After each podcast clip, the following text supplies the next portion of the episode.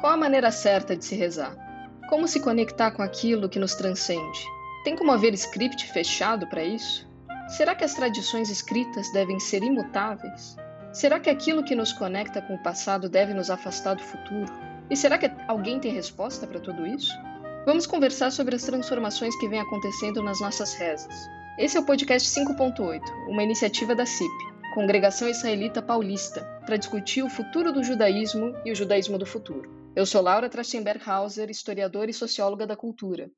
E eu sou Rogério Kuckerman, economista, educador e rabino da CIP. Hoje a gente tem a imensa honra de conversar com a Paola Pichersky e com a Andrea Kulikowski. A Paola que isso não conte contra ela, é natural de Mendonça, na Argentina, é violonista e mestre em música pela Unesp, professora e orientadora na Faculdade Santa Marcelina e na Fundação das Artes de São Caetano do Sul, e ela é coordenadora e educadora das oficinas de violão coletivo do Lar das Crianças da CIP. É integrante do grupo instrumental feminino Choronas, se apresentou em concertos na América Latina e na Europa, criou como projeto social o show Música Instrumental nas Escolas Públicas, uma história da música popular brasileira, gravou seis CDs e se apresentou frente a várias orquestras.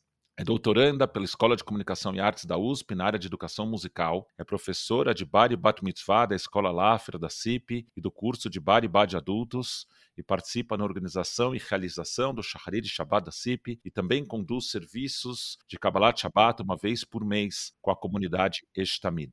Andrea Kulikovski, atualmente diretora executiva da União do Judaísmo Reformista da América Latina e assistente de rabinato da ARI, no Rio de Janeiro. Durante oito anos, ela trabalhou como diretora voluntária de educação da CIP, responsável tanto pela educação formal quanto pelos movimentos juvenis e programas para jovens adultos. Ela é bacharel em Direito, com especialização em Direito Societário, tendo exercido a advocacia por mais de dez anos. Ela se formou técnica em gastronomia, abrindo um catering especializado em pequenos eventos e confeitaria de bolos decorados e em doces judaicos. Foi a representante latino-americana no Comitê de Resolução da WUPJ, World Union for Progressive Judaism, durante a sua convenção mundial de 2017. Foi membro do grupo de revisão da versão em português da nova edição da Torá, o Romash Plaut, para a WPJ da América Latina, e fez parte do Comitê Internacional da Juventude da WPJ. Ela é mãe de três filhos, foi voluntária da CIP por, por, mais de 30 anos, onde ela foi fundadora do primeiro grupo feminino de leitura da Torá, e atualmente ela está estudando para se tornar rabina Instituto Ibero-Americano de Formação Rabínica Reformista. Com esses imensos currículos que as duas têm, vamos perguntar o que não estava nesse currículo. Quem é Paola por Paola e quem é Andréa por Andréa? Bom, o que não está aí, assim, sou uma geminiana, também mãe de três filhos, adoro esportes, de preferência os esportes que têm adrenalina, se desce uma ladeira sem freio, adoro. Amo fotografia e amo desenho. Andréia por Andréia, eu sempre digo que eu sou judia, mulher e brasileira e que essas três coisas definem muito do que eu sou e por que eu faço as coisas. Eu sou uma pessoa da comunidade, cresci dentro da comunidade eu acho que a única constância na minha vida, vocês veem, eu passei por vários caminhos, direito, culinária e tal, mas a única constância na minha vida é a dedicação à comunidade, seja no trabalho voluntário, seja no trabalho profissional. Queria começar nosso podcast de hoje perguntando para vocês duas. Como começou esse, o envolvimento de vocês com a tefilá, com a reza judaica? Como, de onde veio o interesse? Como despertou o interesse por estudar a reza judaica? Olha, eu acho que a minha história com a tefilá, ela é longa. A minha, minhas primeiras memórias de sinagoga, elas são do lado do meu avô, eu ainda pequena, no Kabbalat Shabbat. Eu sempre gostei de ir para a sinagoga, o que não é um perfil tradicional, né? Mas eu gostava muito de ir para a sinagoga com o meu avô. Depois, adolescente, a gente se encontrava na CIP antes de sair na sexta-feira, mas eu vinha ficava dentro do serviço religioso e rezava com uma grande amiga minha, mas eu acho que é, ela é a, prim a, primeira semente vem da primeira infância, da, na minha relação com a Tfilá. Quando eu trabalhava como voluntária na comissão de culto, que naquela época chamava Comissão de Orientação Religiosa, e a gente fazia um estudo semanal da Torá e a gente vinha para os serviços e fazia, apresentava um estudo da Torá. E daí veio a minha vontade de estudar, mas que naquela época não era hora, enfim, não aconteceu. Veio acontecer muitos anos depois, quando eu estava em Israel e lançaram o curso que eu estou fazendo de rabinato, e aí eu falei: agora não tem saída, é, a montanha veio a Maomé. Então eu resolvi abraçar a vontade de estudar.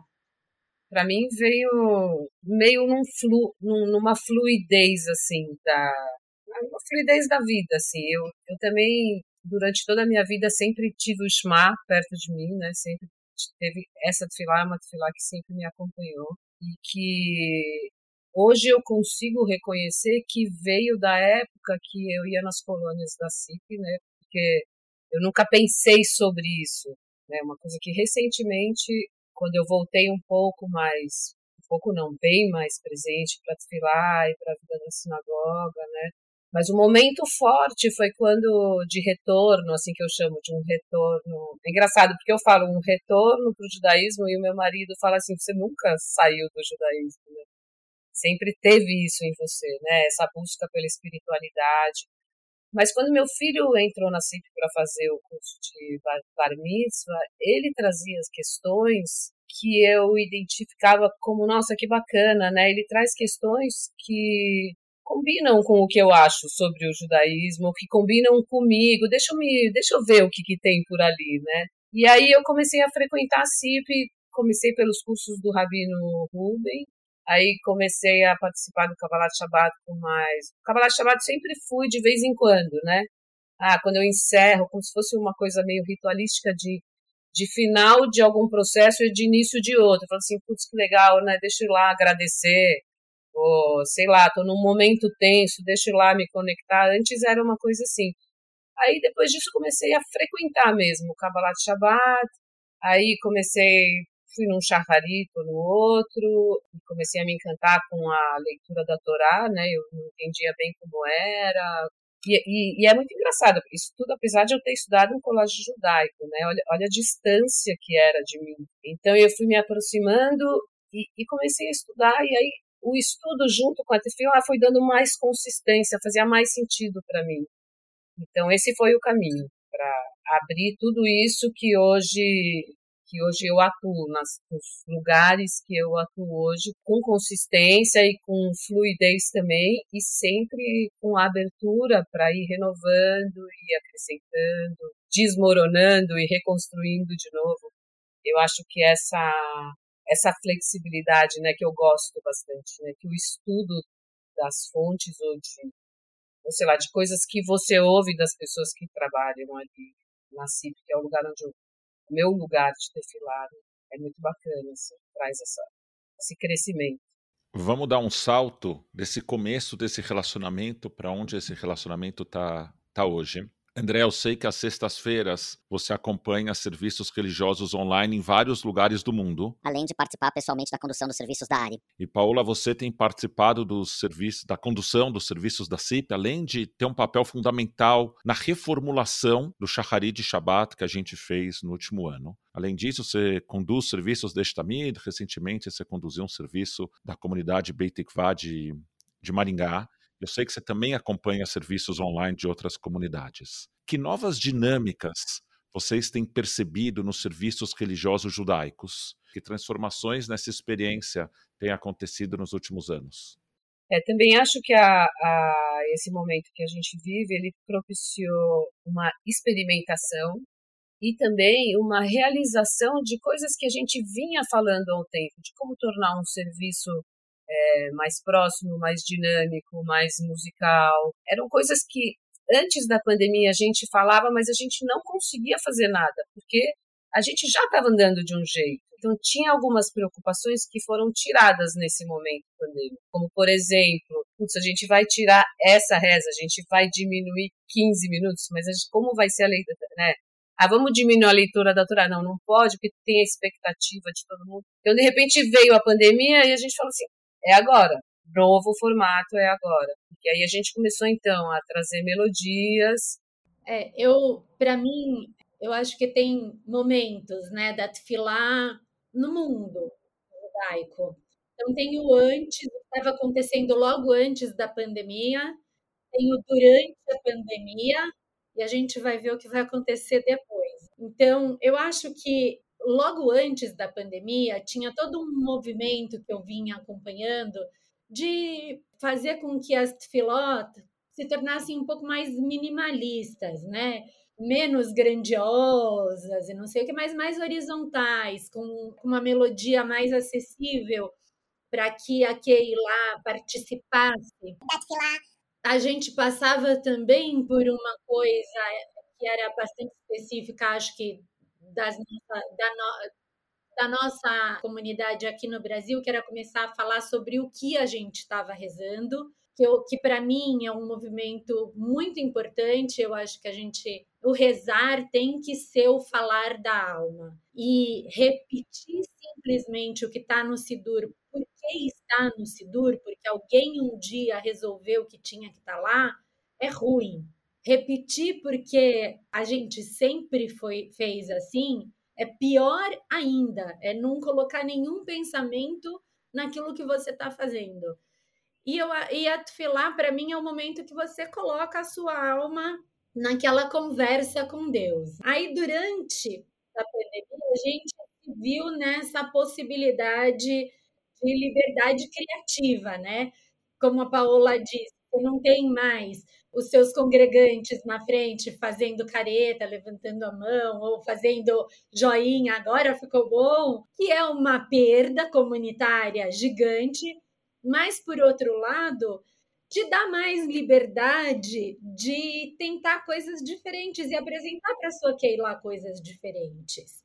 Também o que eu vejo de muito positivo desse tempo foi o desenvolvimento da integração da tecnologia nos serviços religiosos, que é muito legal e tem comunidades no mundo fazendo coisas incríveis, super bacanas. E aí, o que, que eu acho? Eu acho que a gente tem que tem o depois, que é o como que a gente vai incorporar aquela ideia minimalista com todas as inovações que a gente viu durante esse tempo de pandemia e uma, um dos maiores ganhos para as comunidades, mas não tanto para os rabinos, é o limite de tempo que o serviço online nos traz. O rabino podia falar, falar, falar, falar, a gente brinca, né? Do tamanho das falas dos rabinos.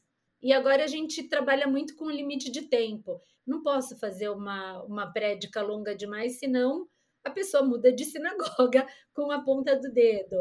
E é também pensando nisso, em como você vai manter o seu congregante feliz no seu serviço, que você vai começando a aplicar mudanças na Tfilá e absorvendo as coisas que você vai vendo no mundo, que eu acho que é a riqueza que a gente foi apresentado nesse último ano de pandemia.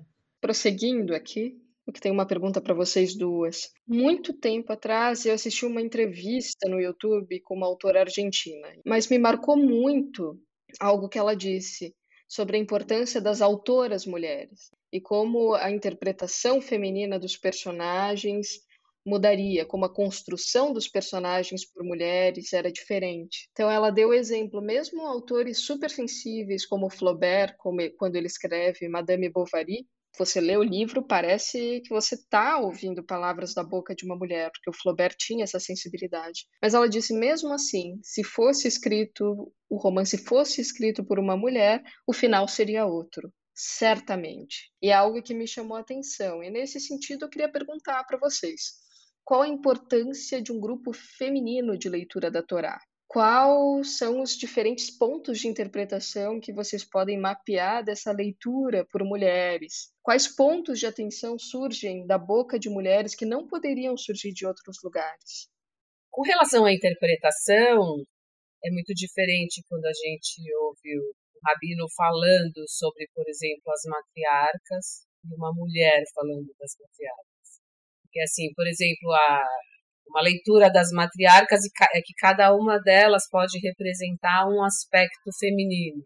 Só uma mulher poderia sentir isso, de fato. Só uma mulher pode, de fato, se identificar com a Raquel, com a Sara, com a Leia ou com a Rebeca. Então, eu acho que é super importante ter os textos escritos por mulheres, porque elas aproximam mais as mulheres mesmo. Eu acho que, assim, durante séculos da nossa história, houve um monólogo masculino sobre as nossas fontes, sobre coisas, aspectos femininos e masculinos, sobre a natureza da mulher. Eram, homens escreveram sobre a natureza da mulher, sobre menstruação, sobre engravidar, sobre amamentar, sob a ótica masculina de um dado momento sobre o que poderia estar acontecendo com uma mulher. O lugar que a mulher hoje tem na sociedade civil, ele deve ser aproveitado para que esse mesmo lugar esteja aberto dentro da tradição judaica, dentro da construção do texto, dentro da interpretação do texto e inclusive revisitando aquilo que foi escrito sobre a mulher durante todos esses tempos para trazer a voz da mulher, para trazer, olha, é, não é assim que uma mulher se sente quando deu à luz. É, não é assim que uma mulher se sente ao amamentar. E, na verdade, para contar, que não existe um jeito. Existem milhares de jeitos de ser mulher e de sentir e de viver aquilo. E só, e de verdade, só nós mulheres temos essa possibilidade. Por outro lado, tem uma coisa que eu acho muito importante que se construiu ao longo dos séculos, que são as rodas de mulheres.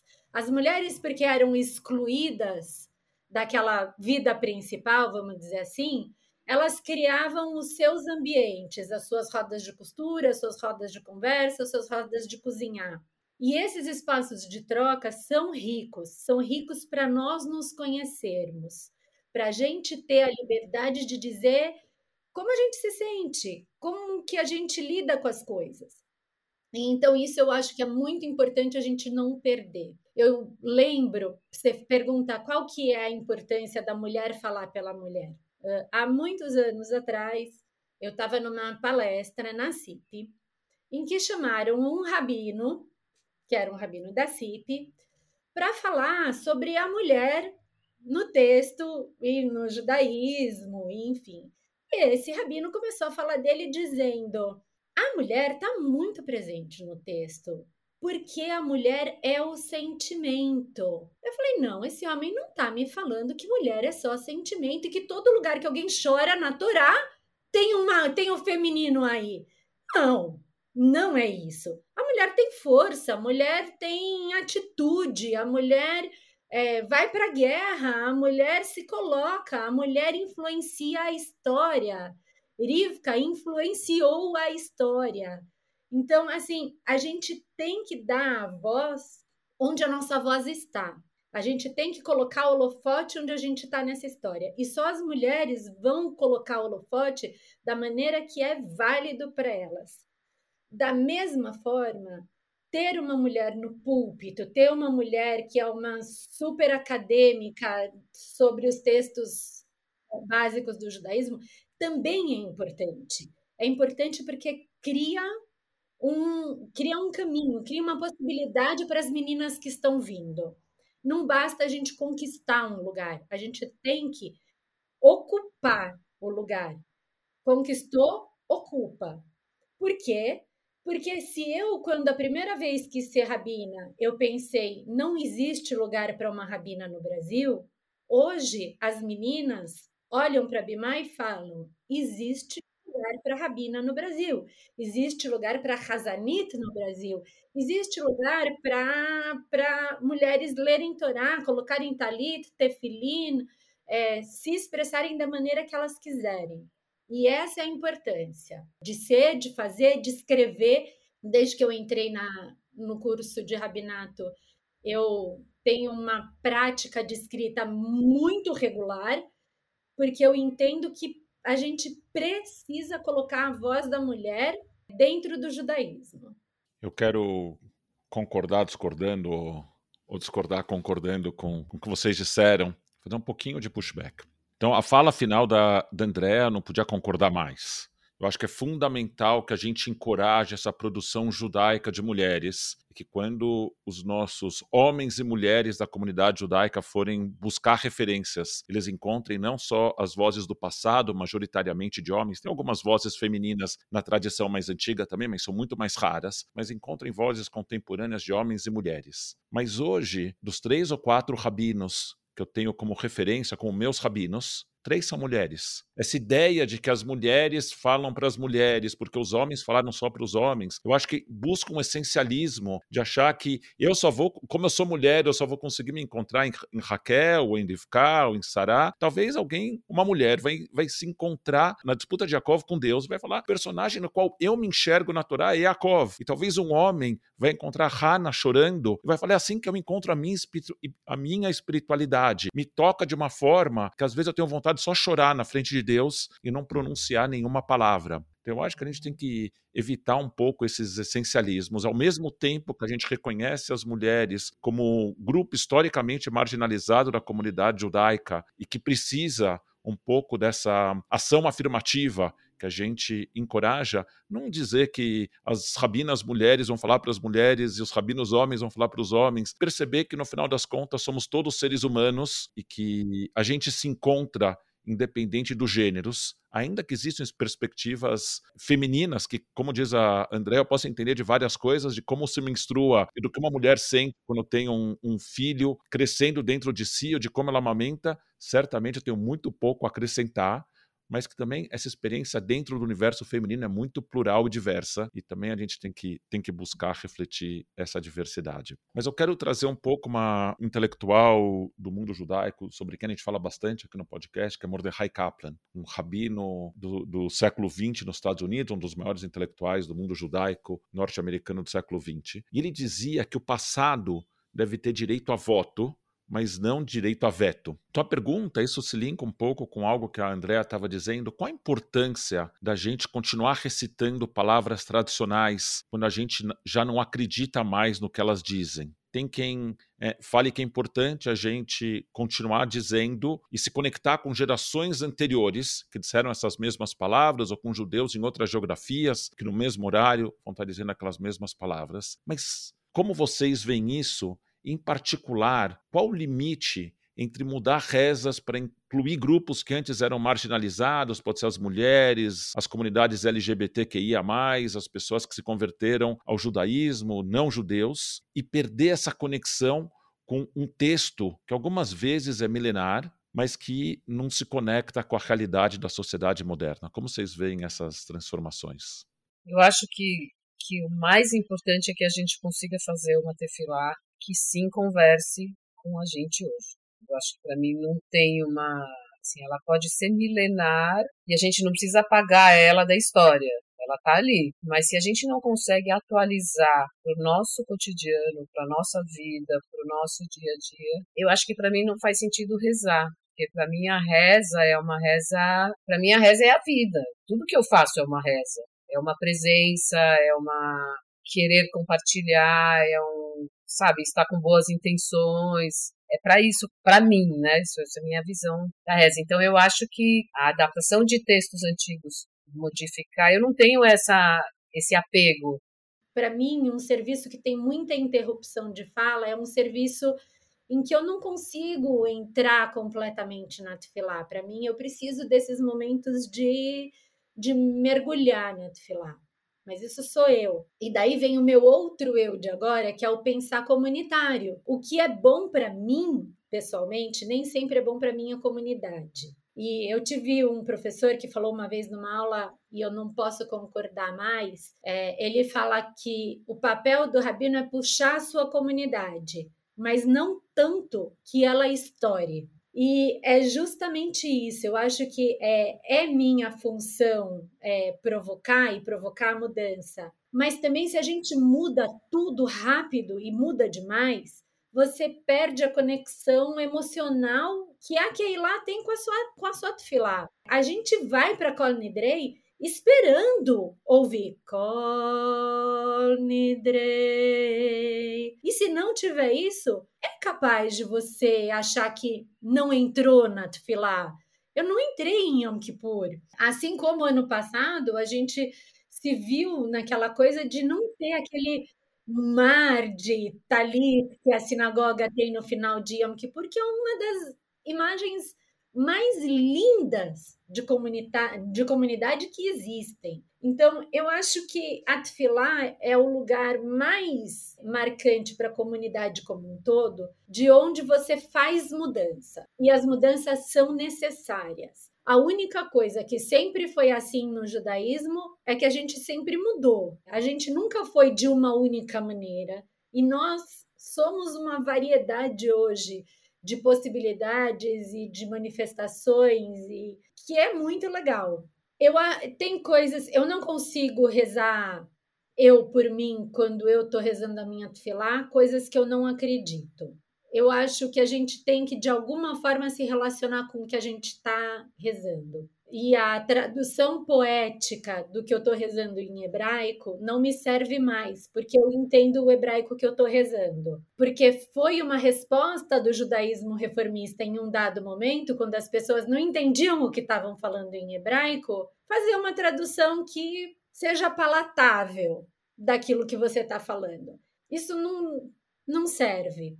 Eu acho que é importante a gente entender o que está falando. Paulo, meu marido, diz que eu estraguei a tefilá para ele no dia que eu falei para ele entender o que ele está rezando. Ele falou: agora eu não tenho vontade de rezar mais nada, porque tudo que eu cantava super feliz na sinagoga, agora eu fico pensando: será que eu acredito nisso mesmo? Talvez esse seja o momento de ruptura. Talvez a gente precise de um momento de ruptura para depois voltar e se reconciliar com a nossa tradição. Talvez a gente precise entender o que o Aleino diz e pensar o que, que é aquela reza que diz que a gente não foi feito que nem os po outros povos do mundo, para depois tentar se encontrar nos outros povos do mundo ou talvez entender o que nos diferencia também e rezar cada um o que acredita e da maneira que acredita. Não tem um só jeito também, né? Você pode rezar só com só com nigunim, você pode misturar nigunim com com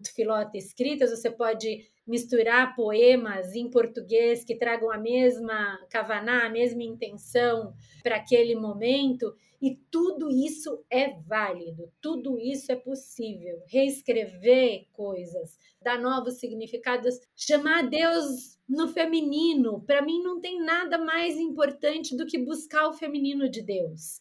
Porque a gente reza para um homem Senhor dos exércitos, que destrói nações. E esse Deus não é meu Deus. Então, qual é o Deus para o qual eu estou rezando? Qual é a deusa para a qual eu estou rezando se eu sou feita à imagem e semelhança divina? Então, acho que são todos questionamentos que pertencem a Tfilá e que são muito importantes de serem encontrados.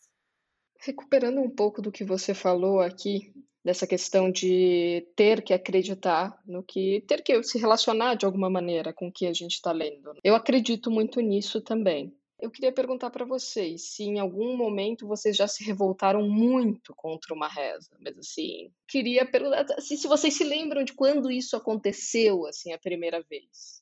Eu tenho algumas rezas com as quais a minha relação não é boa.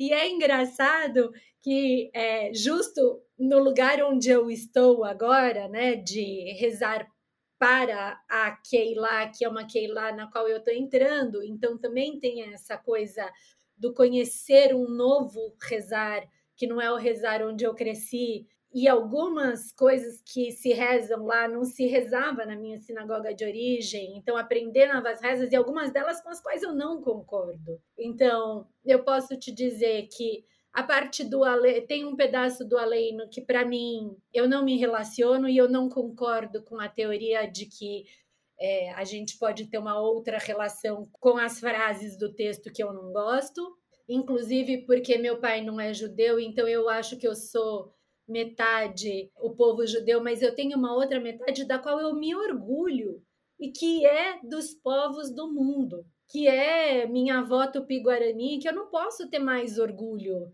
do que ter esse sangue na minha veia que me conecta com essa terra. Também tem outra, tem um pedaço do Shema que fala do castigo e recompensa, que para mim é muito difícil. Eu não acho, eu não concordo com a teoria, com a teologia do castigo e recompensa. Então, com esse trecho, na verdade, eu me concilio como sendo é um, é um trecho da Torá, faz parte dos nossos textos e eu posso buscar outros significados para ele, outras interpretações para ele, ou lidar com a dificuldade que ele me traz e pronto. Na área a gente reza o Shiratayam, que agradece que Deus abriu o mar e depois afogou todos os egípcios lá dentro. Cara, e a gente canta com muita alegria isso. A, a melodia é muito feliz para mim incomoda profundamente. Mas tudo bem, faz parte daquela tradição e talvez um dia eu vinha trazer o questionamento de a gente realmente acredita que isso é legal a gente rezar todo dia na sinagoga? Enfim, eu acho que a beleza da Tefilá é você se encontrar com o texto e ir se deliciando. Eu amo o Ilufino que a gente canta na, na manhã de Shabat. Eu amo, amo. E toda vez ele me ilumina por dentro. Então, também se deixar maravilhar e se deixar questionar pela Tfilá a cada vez é o bacana da Tfilá, é uma, uma das partes bacanas da Tfilá. É, eu vou, eu vou num sentido mais assim, eu não. Tem uns trechos que me incomodam, sim, mas nenhum deles me deixa mal, porque eu, eu sempre busco atualizar. Mas eu escrevo muito, né, também. E uma vez, assim, eu comecei a me incomodar muito, porque é sempre Deus, com essa questão do Deus masculino, sempre isso, o Senhor dos Exércitos, e eu escrevi um texto, então essa é a minha, é a minha forma, assim, de, de recriar algumas coisas que me incomodam. E esse é um, um exemplo do que, do que aconteceu num dia que eu falei assim: Deus, Deus, Deusa. O poema da Paola vai estar tá nas notas do episódio, para quem quiser lê-lo com calma. E é um excelente exemplo do que a gente chama de cavanot, que permitem que a gente leia, às vezes, textos tradicionais e com uma nova significação. Uma daquelas três rabinas que eu falei que me servem de, uhum. de inspiração é uma amiga querida que a gente não precisa convidar aqui no podcast, que é a rabina Luciana Pajek Lederman. E eu lembro no começo da formação rabínica dela, ela me falou que se a gente concorda com todas as palavras que a gente diz na reza não gera atrito e a gente acaba dizendo essas palavras sem nem perceber. Muitas das palavras que vocês disseram, esse rei da guerra, né, esse deus da guerra, é, as palavras do Aleino que a Andrea mencionou, são palavras que me incomodam profundamente. Algumas delas, na minha prática de reza pessoal, eu também não as digo, mas às vezes dizê-las faz com que a gente preste atenção e que a gente desperte para a reza do mesmo jeito que uma toalha seca e áspera, quando a gente passa no corpo, a gente sente que está passando, e quando a, toalha é muito macia, a gente nem sente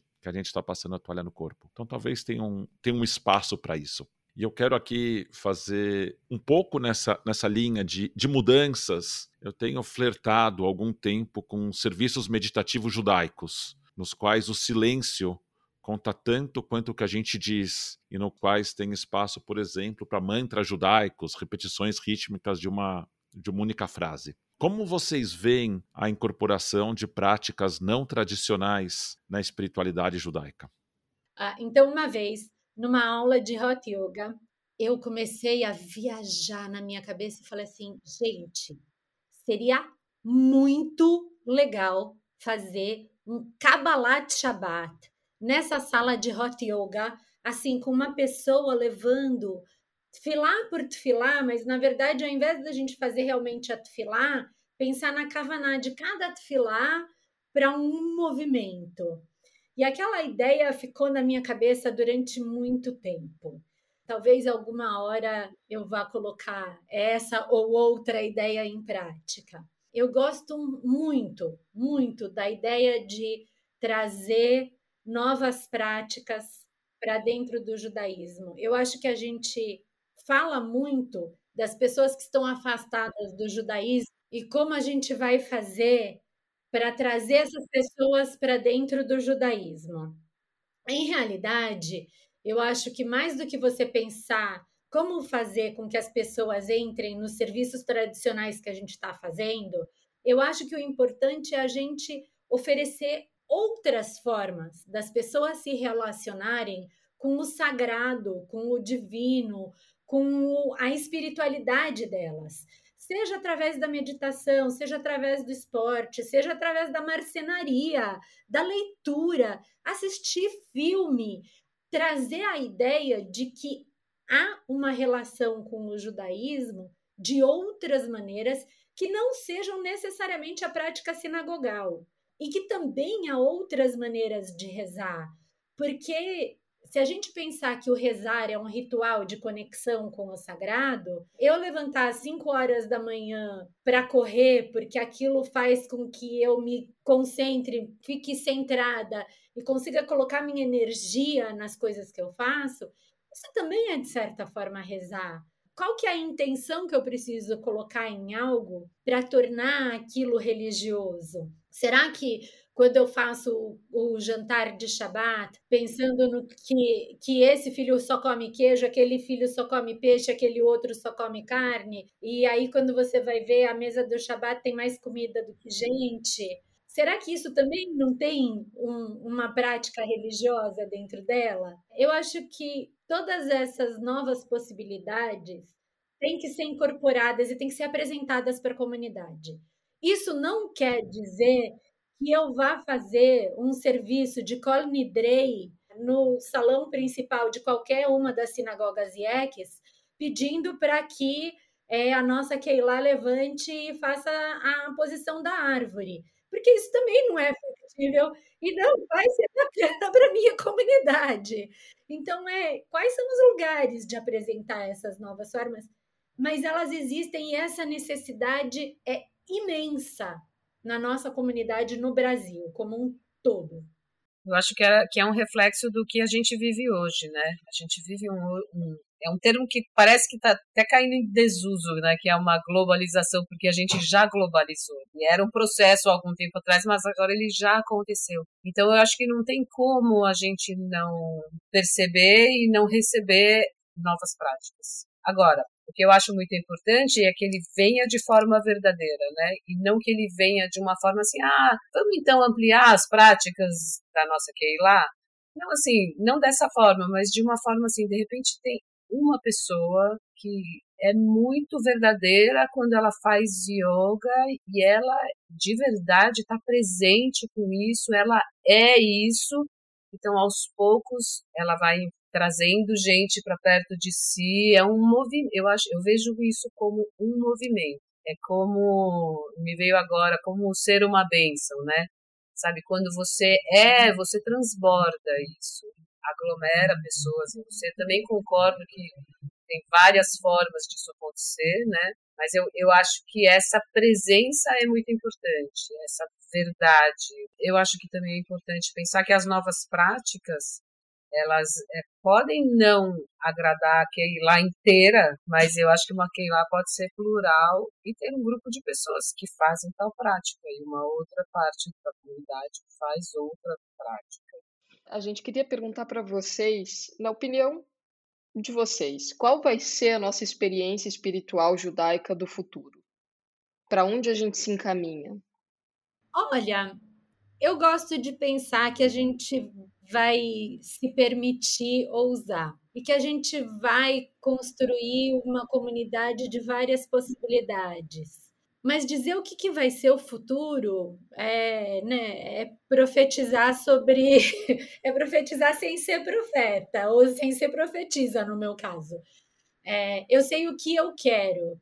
Eu gostaria muito, muito, muito de ver uma comunidade com muitas possibilidades de expressão religiosa. Eu gostaria muito de ver uma comunidade em que as pessoas não culpassem aos outros pelas suas práticas religiosas, mas que simplesmente olhassem todas essas possibilidades como formas de se manter conectado a uma milenar sabedoria e a uma milenar tradição de estudar e de ressignificar o que a gente é desde o princípio. Eu acho que a gente é isso. A gente é estudar, a gente é praticar, a gente é ressignificar. E eu gostaria muito de ver uma comunidade em que as pessoas tivessem lugar. Eu já vejo tantas diferenças hoje. Quando eu era pequena, a gente tinha que entrar na sinagoga calada, porque a criança atrapalhava.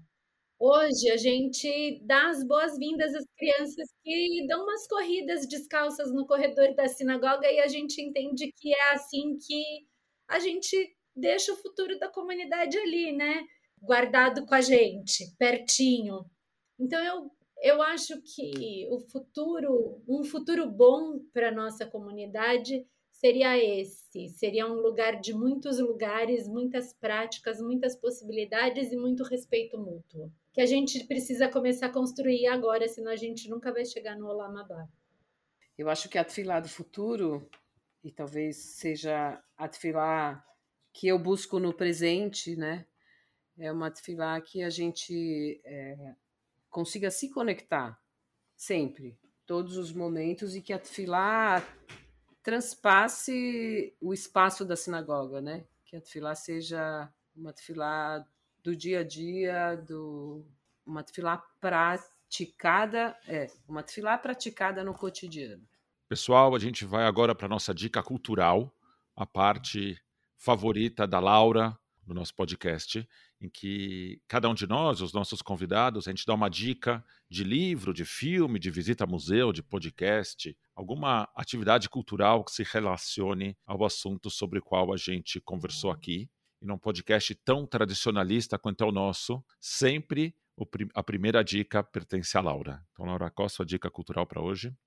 Hoje eu tenho uma super dica, nerd que sou, então de um quadrinho que eu adoro, amo de paixão, do Will Eisner, um quadrinista judeu que, aliás, é, é fantástico. É um cara que dizem ser o inventor das graphic novels e se chama Um Pacto com Deus. É uma história linda, dramática de um judeu religioso que deixa de ser religioso e fala muito sobre essa ideia de pacto que a gente falou aqui, que o pacto não precisa sempre ser o mesmo. Eu vou aqui numa salada de frutas, que tem todas a ver com o que a gente estava falando, né? A primeira é um livro que não tem em português, quem sabe um dia entre nos meus projetos traduzir, que chama The Book of Blessings, da Marcia Folk. Ela é uma, uma poetisa, liturgista, ela escreve filot novas, novas rezas. E é muito, muito lindo o trabalho dela. Uh, eu diria para as pessoas procurarem serviços no mundo, e eu tenho duas dicas. Uma em Israel, que é uma sinagoga de um kibbutz que chama Birkat Shalom, é, o rabino é um americano, o serviço é muito gostoso, é quase hippie. E o serviço da Ark Synagogue da Inglaterra, que é, é um exemplo muito bom do misto da inovação da Tfilá com tecnologia. Então, é uma é uma sinagoga que se desafiou a incorporar tecnologia na sua prática religiosa e eles realmente cresceram muito, muito, muito durante este período. E daí, como é, louca por podcast que sou, não poderia deixar de indicar o podcast da ICAR, que tem uma das rabinas mais fortes deste mundo, que é a rabina Sharon Browse, que me foi gentilmente apresentada pelo Rabino Rogério, que era também meu professor e é meu amigo de longa data. E foi um presente porque ela é uma inspiração para a vida inteira, para tudo nesta vida. Então, ficam aí minhas múltiplas dicas culturais.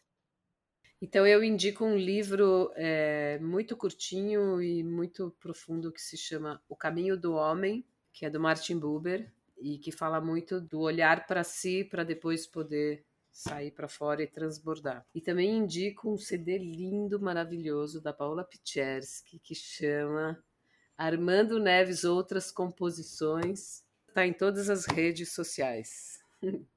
As minhas indicações são dois livros de Abraham Joshua Heschel. Um é um que fala diretamente mais da questão da espiritualidade, chama Man's Quest for God, a busca do ser humano por Deus. E a outra que, que conversa com esse, que é God in Search of Man, Deus em busca do ser humano. E nesse segundo livro tem uma, uma afirmação, uma frase que eu acho que conversa bastante com o que a gente conversou hoje aqui, que o Heschel diz: quando a fé é completamente substituída pelo credo, a adoração pela doutrina, o amor pelo hábito, quando a crise de hoje é ignorada por causa do esplendor do passado, quando a fé se torna uma herança em vez de uma fonte viva, quando a religião fala apenas em nome da autoridade e não em nome da compaixão, sua mensagem se torna sem sentido. A gente vai ficando por aqui. Eu quero agradecer a Paola e a Andrea pela conversa fenomenal, a Laura pela parceria na condução do projeto, a Missa pela edição do episódio, a todos os profissionais e voluntários da CIP a gente vai continuar explorando qual é o futuro do judaísmo e construindo juntos o judaísmo do futuro. A gente se encontra daqui a duas semanas nesse mesmo canal. Beijos e continuem se cuidando.